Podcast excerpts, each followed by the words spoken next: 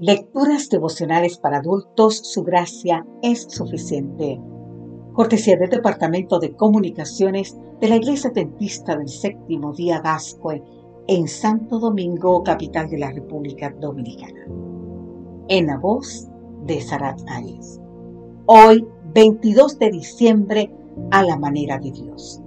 Hebreos capítulo 11, el versículo 4 nos dice, por la fe, Abel ofreció a Dios más excelente sacrificio que Caín, por lo cual alcanzó testimonio de que era justo, dando Dios testimonio de sus ofrendas y muerto aún habla por ella.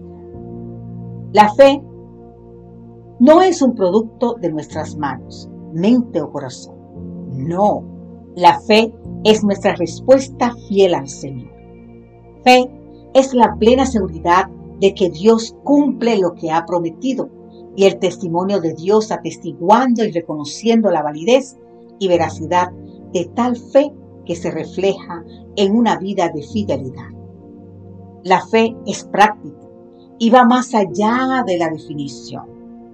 Para entender y crecer en la fe hay que caminar con los fieles, porque la fe capacita al creyente para ver lo futuro como si fuera presente y lo invisible como si fuera visible. Así dijo G. Oswald Sanders. Abel experimentó una fe vivida a la manera de Dios. El nombre Abel significa soplo, aliento, transitoriedad, en referencia a la brevedad de su existencia. De hecho, hay un único incidente de su vida registrado en la Biblia, pero que dejó profunda huella en la historia. Este fue una ofrenda que contó con la aprobación del cielo, porque fue la respuesta al pedido divino. Cuantitativamente, la ofrenda de Caín hasta pudo ser mayor, pero no era lo que Dios había pedido. El ser una ofrenda de lo mejor del rebaño evidenciaba fe en el Redentor prometido el verdadero Cordero de Dios que quitaría el pecado del mundo. El derramamiento de sangre era un reconocimiento por parte de Abel de su pecaminosidad y necesidad de perdón divino.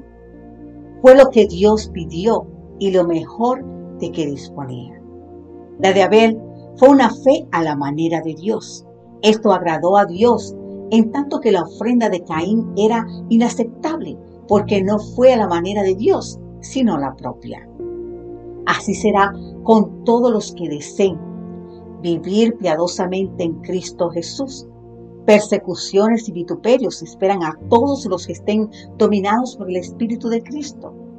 El carácter de la persecución cambia con los tiempos, pero el principio, el espíritu que la fomenta es el mismo que siempre mató a los escogidos del Señor desde los días de Abel. Pablo destaca el papel de la fe y la fidelidad, íntimamente ligadas y fundamentadas en la esperanza, la suprema necesidad de los que esperan la venida del Señor. Querido amigo, querida amiga, vivir a la manera de Dios tiene su costo, pero también tiene su recompensa. Que Dios hoy te bendiga en gran manera y permítele poner en ti el querer como el hacer por su buena voluntad. Amén.